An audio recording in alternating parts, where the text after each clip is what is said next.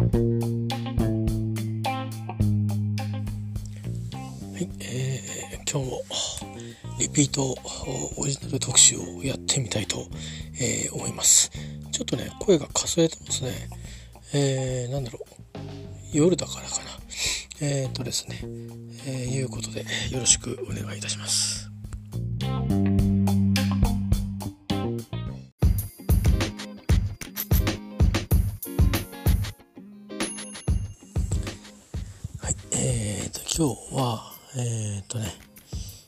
2つあの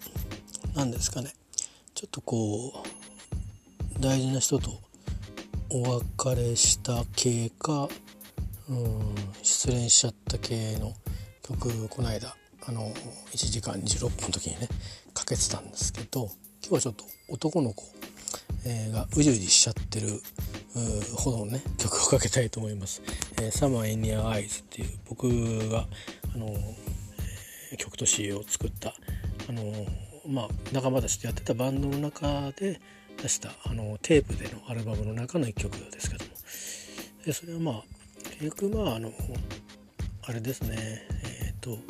高校2年の時に作ってるんですけどまあ高1の頃から試行錯誤して最初はあの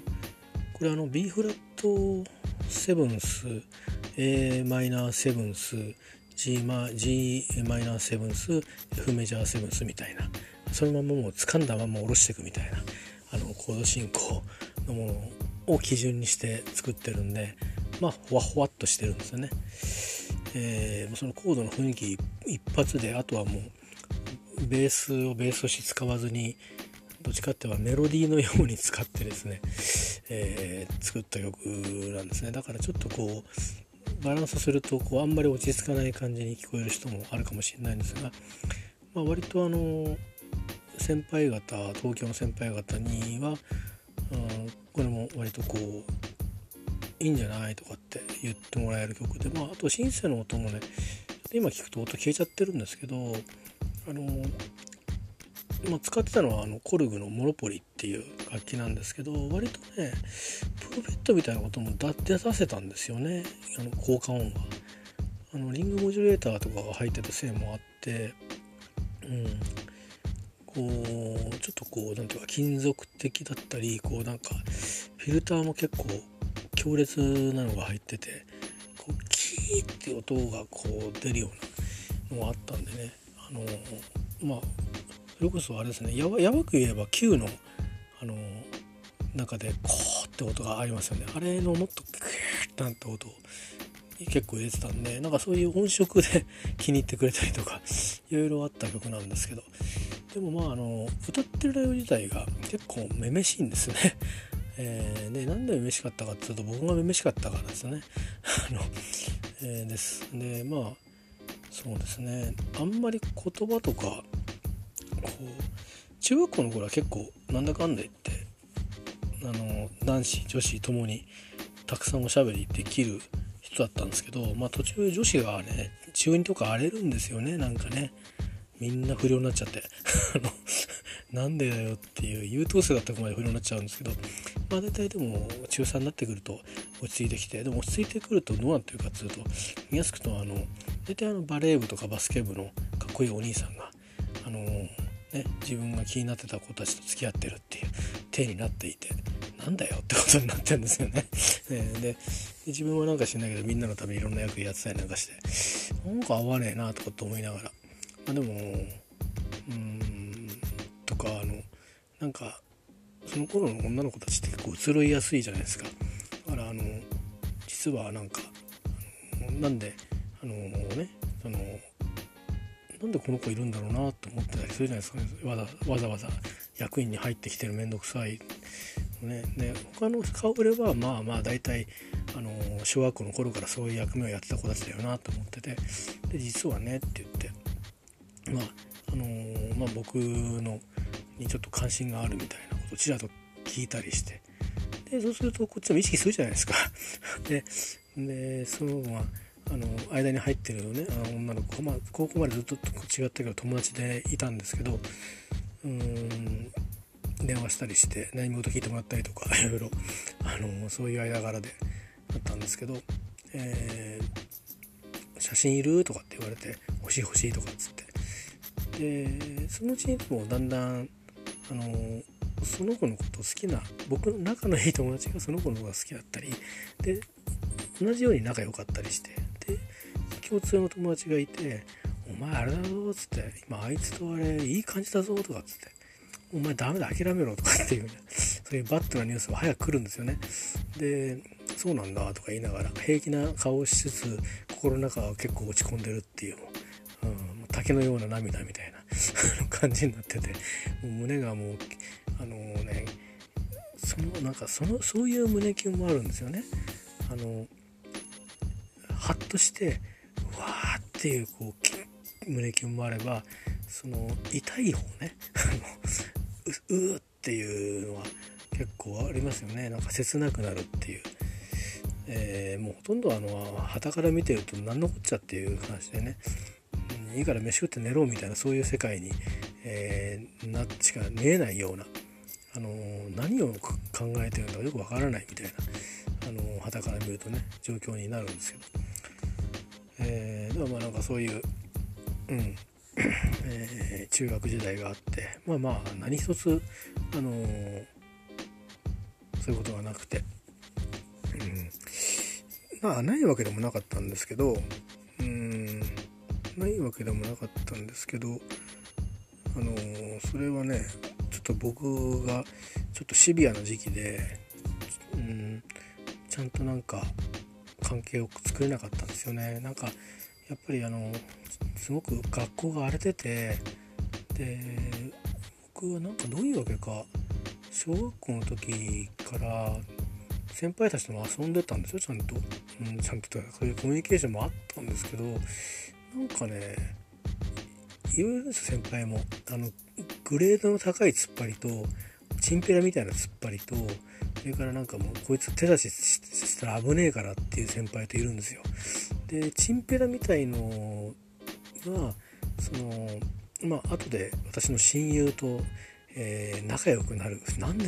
不思議でねその子ともなんか喋んなくなっちゃったんだけど高校行っちゃってからなんかあの手紙のやり取りとか引っ越したんですよ木更津に。でで後で高校で親友になる人とまあまあ学校の生徒会長や児童会長か生徒会長かなんかやってると。最近ギター教わってますみたいな。で後でいろいろ聞いてたらそいつと仲良くなってからね「いや俺その児童会長やっててさ」とかって話になって「えちょっと待てよ」っつって「お前さ」っつって。この子知らない?」って言ったら「え何それ？なんでお前知ってんの?」っつって「いやいや逆こっちのセリフだよっつって話をして嘘みたいな話になってですね。えー、なんかしてねえだろうなって つい言ってしまいましたけど、いやお前してたって言わないとかって言ってたんですよね。なかなかそこら辺面白かったですけど実際どうだったのか未だに分かりませんけど。でまあなんか高校でたまに高校に行ってうん木更津の街中ですれ違うことがあったんですけどまあその人はその人でなんかバカゲミ彼氏風な人がいたりとかしたんでなんか喋んないまま終わっちゃったんですよね。でまあそんなようなことがあったりとかうんいろいろいろいろまああって変に目立っちゃったんですよね。その人のことを気にしなしてる先輩がいてのチンピラが。でなんかあいつ生意気ですよみたいなその中の同級生の中でその生かした先輩に言うわけですよ。そしたら僕は「じゃあお前の好きにしいぞ」みたいになっちゃって。なんか知んないけどねなんか呼び出されてね何もしてないんですよ。本当に何もしてないんですよ。なんか知んないけど、まずはね本日照らさないですよね。僕らの同級生のの悪いやつに僕をどうこうさせるんですよ、えー、まあ、あの言葉がとっても乱暴なんで言いませんけどまあいわゆる暴力を振るわれるわけですね、えー、ひどい目になりました本当。でそれが終わるとそのまあ大体そのね階段とかどっかであったりしたらもう挨拶しなきゃいけないわけですよ。その一番、うん、どうでもいい先輩はみんな挨拶するので、あのー、そうしとかないとあのやばい人に会った時に、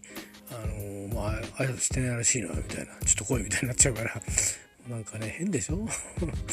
うん、でねで、あのー、またそのチンピラが呼ぶわけですよ。うん、まあそのいくら金持ってこいみたいな。で自分でほらねアルバイトもしたわけでもなければ親にお金ちょうだいっていうわけでもなければ要はカツアゲに走るわけですね。えー、そういえば幸宏さんもなんか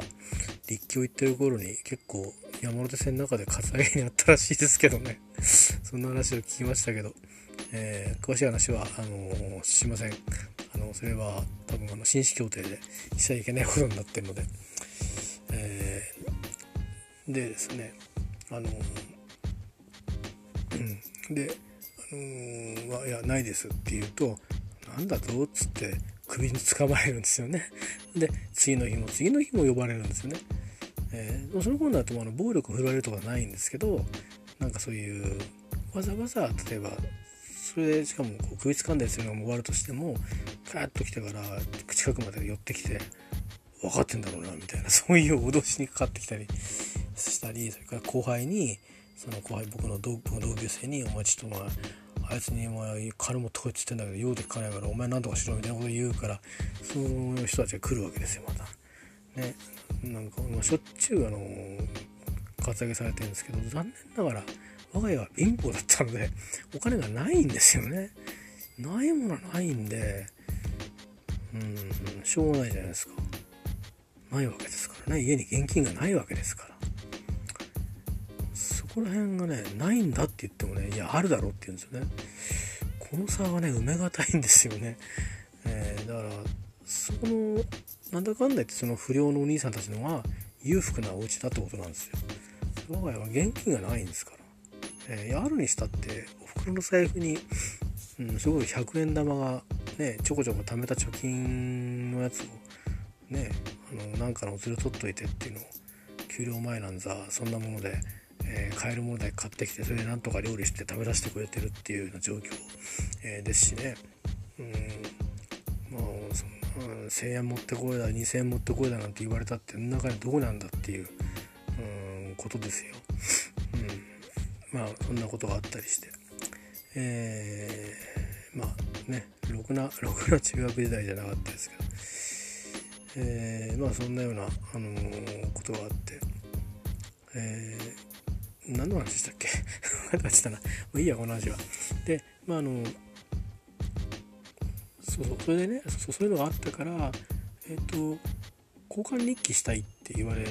た子がいてでその子最終的にこう中学出て高校はね割と入りやすい高校があってですねそこ行ってそこ辞めちゃってで美容院の学校に行って多分そこはね卒業して美容師かなんかになってると思うんです多分。だけどちょっとね身持ちが悪くてね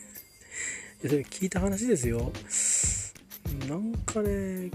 まあ僕らがもう小学校の頃から先輩としてこうもう結構年が上の先輩だったりその暴力振るわない系の先輩ね、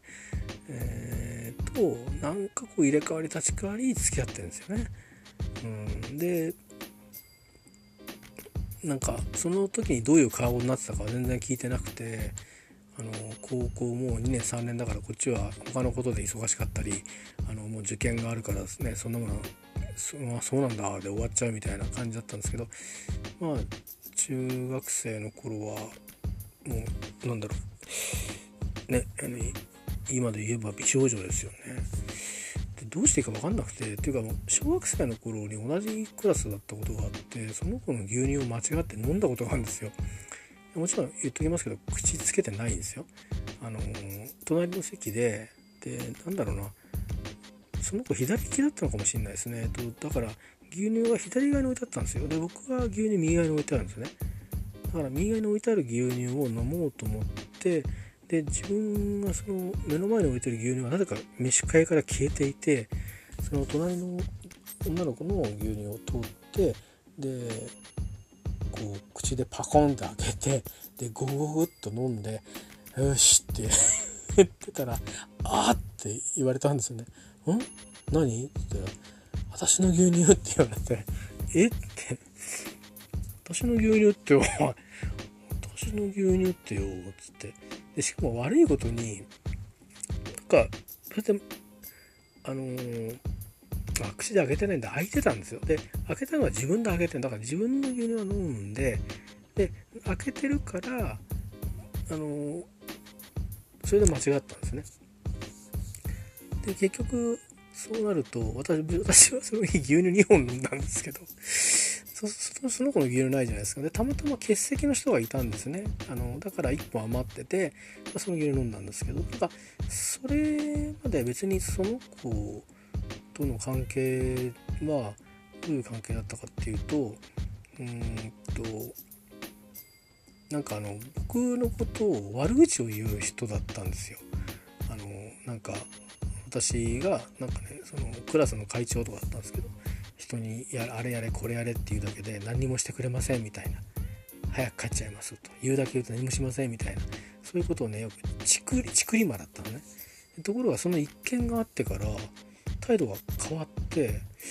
なんかね仲良くなったんですよ、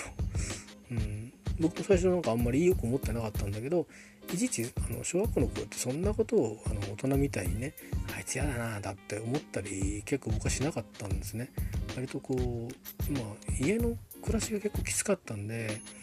あのそんなもんどこじゃなくて学校平和だと思っていたのでそんなこと気にする余裕すらない余裕っていうかもったいないなっていう感じでいたのであのー、まあ結構もうすぐもう変わり身はプップッとこう早くしていたんですよね。でどうやらその後で聞いたらもうその一件がなんか引き金だったみたいでなんかそれからなんかこう意識が向いちゃったみたいなんですよね。いやなんで俺に向くかなと思って他にねかっこいい男子いっぱいいるんで僕らの代は。なんでかなとか思いながら俺でいいのっていう話をしてうんまあそれしばらくやり取りしてたんですけどで僕もそんなことになって結構なんか先輩や同級生から、ま、平たく言えばいじめみたいなね感じにあったりカツアゲにあったりみたいのがあってで一方でなんか知んないけど学年の会長とかってやらされてるからなんかこうますます標的になりやすいんですよね。でなんか今からみんなでこうまたみんなで俺をねなんかどっか連れてってどうどうこうしようとかしてるから早く逃げた方がいいよとかって変なこと言うやつがいて「本当かよ」とかって言いながら「待ってしょうがないよ。じゃあそれも面倒くせえから帰ろうかな」っつってね。やられてまた制服でも破られちゃったら困っちゃうしなと思って。で帰ってたりするじゃないですか。だから普通はあのそういう時って例えば土曜日とかなんですけどあの一緒に帰るとかね、そういうことをするんですよね。どっかに行ってちょっと話すとか公園とかでね、うん、可愛いもんでしょ？田舎だから。でみんなそうしてたんですね。だって他に行くとこないじゃないですか。制服着てるし私服でお互いのうち行くっていうところはまあまた次のステップだから。でまあ結局だからなんとなく向こうの方があの他の人にくら替えしちゃったんですね。で僕もそれどころじゃなくて、まあ、もう学校行くか行かないかみたいな話になっちゃって。でまあだけど結局その子たちとはずっと仲良くて高校になっても中退した時でもそれからあのうんそうですね美容師の学校行ってからでもまあ電車で例えばあったりするじゃないですか。そしたらね「よう」っていうような間柄ではあってまあ、変わらず目は麗しかったんですけどなんか数年前の同窓会数年前とか10年ぐらい前か。写真見せてもらったけどもうなんかよく分かんなかったな。やっぱりやっぱり年齢ってここだなってちょっと思いましたけど。あのね。まあ、まあいいけどね。うん。生で見るとなんか感じるものもあんのかな。よく分かんないな。なんかバツ2とかバツ3とかなんか言われてたからな。聞いて驚いちゃったんだけど。でもまあもともと若い頃からのあの身持ちの悪さを 考えればまだ少ない方なのかなみたいな。でもう今の旦那とも別れるかもみたいなこと言ってたとかって友達から聞いたんでうん大丈夫かなと思って。あのもう心配するとかっていう次元じゃ、えー、なくなっちゃったんですけどね、えー、そうするともうさすがにね会ってもいないですけどあのー、ね冷めますわな でも思い出の中にいい思い出としてこう例えば残ってたりしてもそれはそれで止まってるんですけど凍りついたようにでもねなんか思い出して例えばですよ仮に仮にですよあの私の立場からすれば今は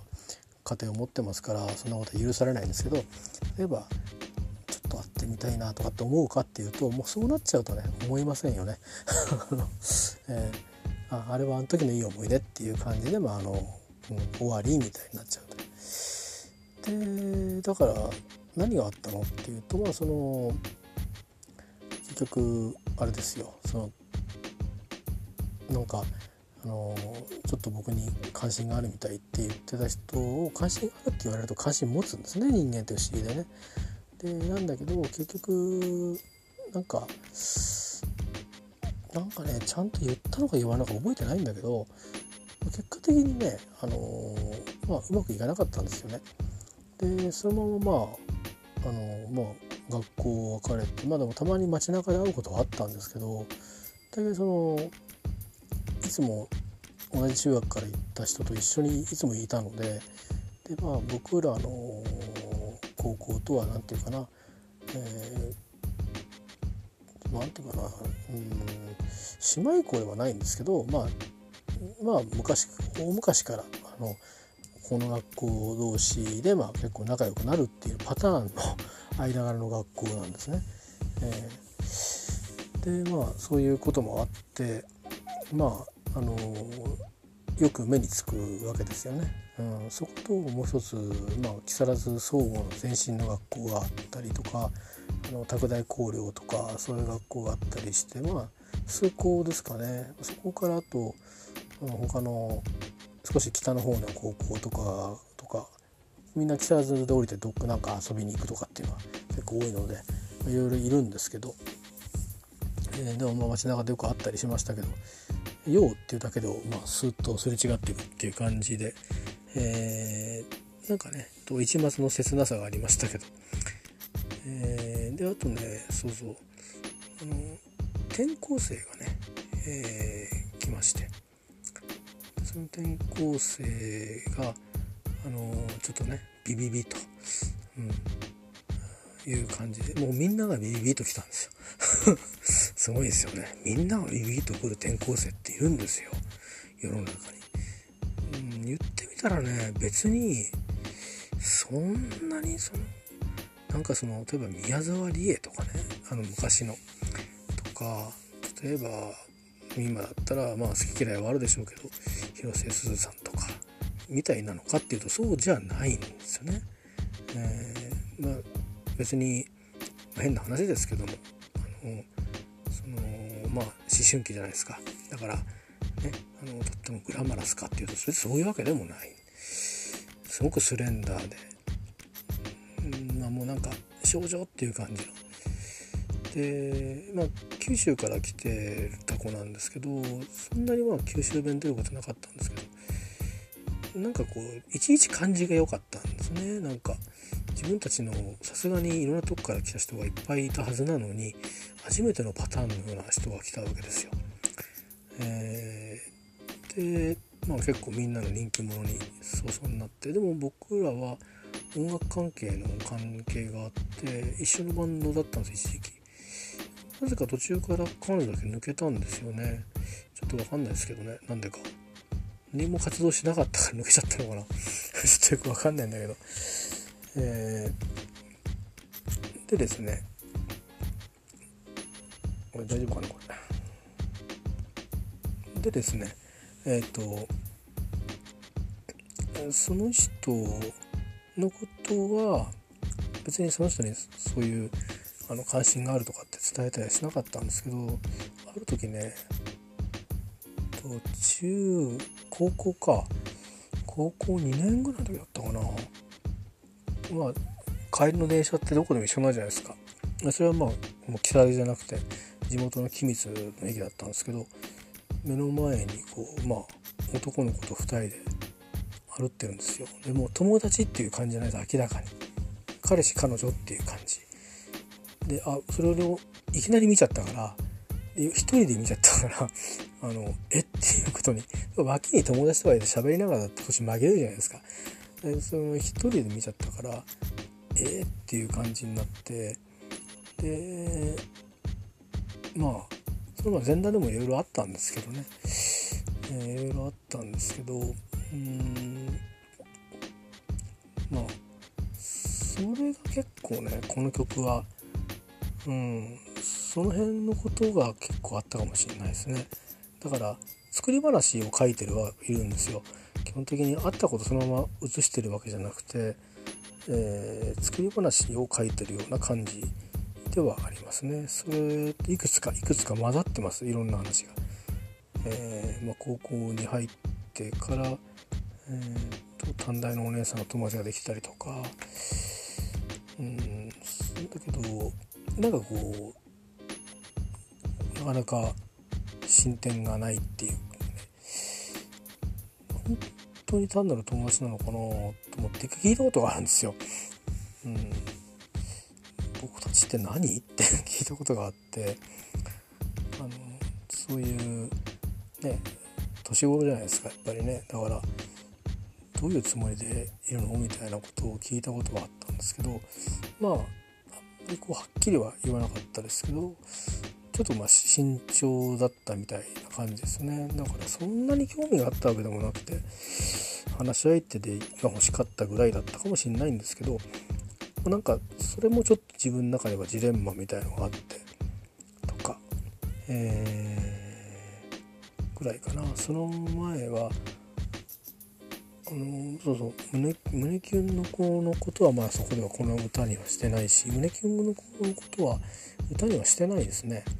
えー、とかいろいろ出会いもあったんですけどいっぱいじゃね 出会いもあったんですけどそのことを歌にしてるかずっとなってないですね。今日は何でかっていうとね結果的にあの美しい片思いで終わってないからですねあのなんか接点ができてで行動を共にしてで最終的に切れちゃったっていうだからそうなっちゃうと結局なんかあのこれはだからあのどういうふうにえっ、ー、と幸せをどう捉えるかというか別に僕はゲームをしたいわけではないですけどもうんとまあ本当はねなんか仲良くなってえー、そのままでいることが多分本当はハッピーなはずなんですよね。でお互いのことをお互いもっと知り合って、まあ、なんとなればそのままねあの長い年月を経て合輪する人だっているんですからそれもいいでしょうしまあ残念ながら途中で、うん、成就しないのもそれはそれで結構ね人生経験にはなるかもしれない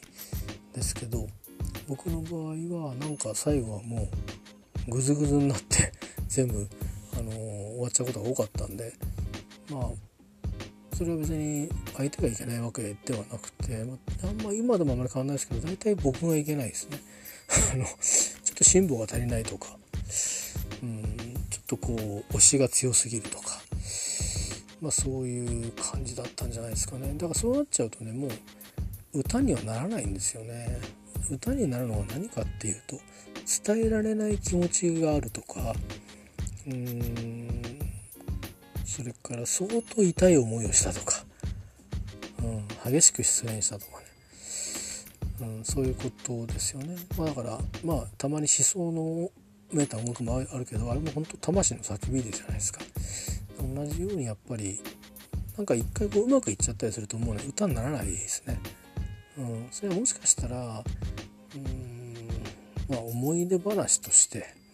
こんなこともあったんだけどねっていうような、あのスタイルをとってのお話歌にはなるかもしれませんけど、まあ、魂の叫びっていうことにはならないですね別に。だって一回はなんかお近づきになってるわけだから。うん、まあというようなことでありまして。えーまあ結局あれですあの僕はたまに思うんですけどまあそれは今も今逆にそれもちょっと怪しくなってますけどもまあうまくいった恋愛って1個しかないんだろうなと思っててうんまあこの家庭の礎を作ることになった出会いだけだったんだろうなと思ってますね。うん加工せよじゃなくて本当そうだろうなと思いますね。うん、だからこの家庭のことも歌にはならないんですよね。うん、あのいろいろありますけど、うん。まあ、なんだろうな。あのね後悔先に立つじゃないけどまあ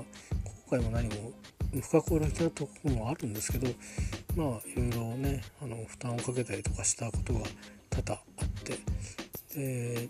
今更ねなんかリカバーできるかどうかも分かりませんけどでもどうなんでしょうね。あのだいぶ時間が経ってさすがにあの僕はどういうふうに思っていようがあの相手の方はねもう僕に対してあの異性を感じることはないでしょうし、えー、まあ機能的存在でしかないと思うんでね、えー、つまりまあお金を持ってくる人ぐらいな、うん、あるいは何かあったら代表して何かする人みたいなことでしかないんだと思うんですよね。あとは何な何となればあとあと介護とか面倒くさいなとか そういうようなあのプラスにもマイナスにも、あのうん、その程度の機能機能的な、えー、存在でしかないんだと思うんですけどでもまあそうは言っても、あの家庭を作るというこう、ね、決断をして一緒に立ち家を立ち上げたっていう、うん、ことはこれ紛れもない事実なのであの、まあ、この先どうなろうがね何もないことを望みますけどあのでもどうなろうが事実だと思うんですよ。だからそういう関係が崩れてしまった時にはもしかしたらあの歌でも歌わないとやってられないぐらい辛い日々になってしまうかもしれませんけどそうでない限りは歌にはならないんですよね。やっぱり。とっても嬉しいかとっても辛いかとっても悲しいかそれぐらいじゃないとやっぱり歌にはならないですね。だから逆に言うとこうただれた関係かなんかあがあると 僕は伝えた関係はしたことがないですけどそういう風になるとそれはまあ歌以前に小説になったり、えー、絵になったりするのかもしれないですね。もうただれてくると絵にするしかないかもしれないですね、えー、まあそんなようなことで。えー、っとぼちぼち、えー、曲をねあのかけたいと、え思います。まあといてもない話になりましたけども。ということで、えー、これはねだから冷静にいくとななんか情けない歌詞なんですけど。まあなんかストーカーっぽいようなところもありますけど、まあ、一応この登場人物は多分2つぐらい場面があるんですよ。でそれぞれについて一生懸命こう悩んでると、えー、あるいはいっぱい気づいちゃったと、まあ、いうふうに、え思っていただければと思います。えー、ではかけたいと思います。サマン・インニャン・アイス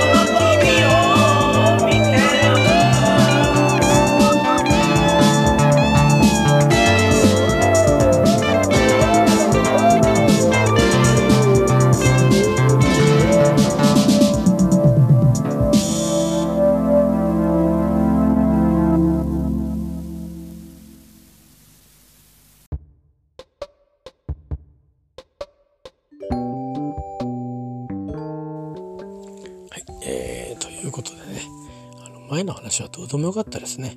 えー、っと次は何かけようかな。ちょっとわかんないですけどまた考えて、えー、取り上げたいと思います、えー、またお付き合いください。多分ねこれエピソード変えてね何度も何度も同じ曲かけますからね。えっとまあいつかあのぶち当たってくれたら嬉しいです。ではまた。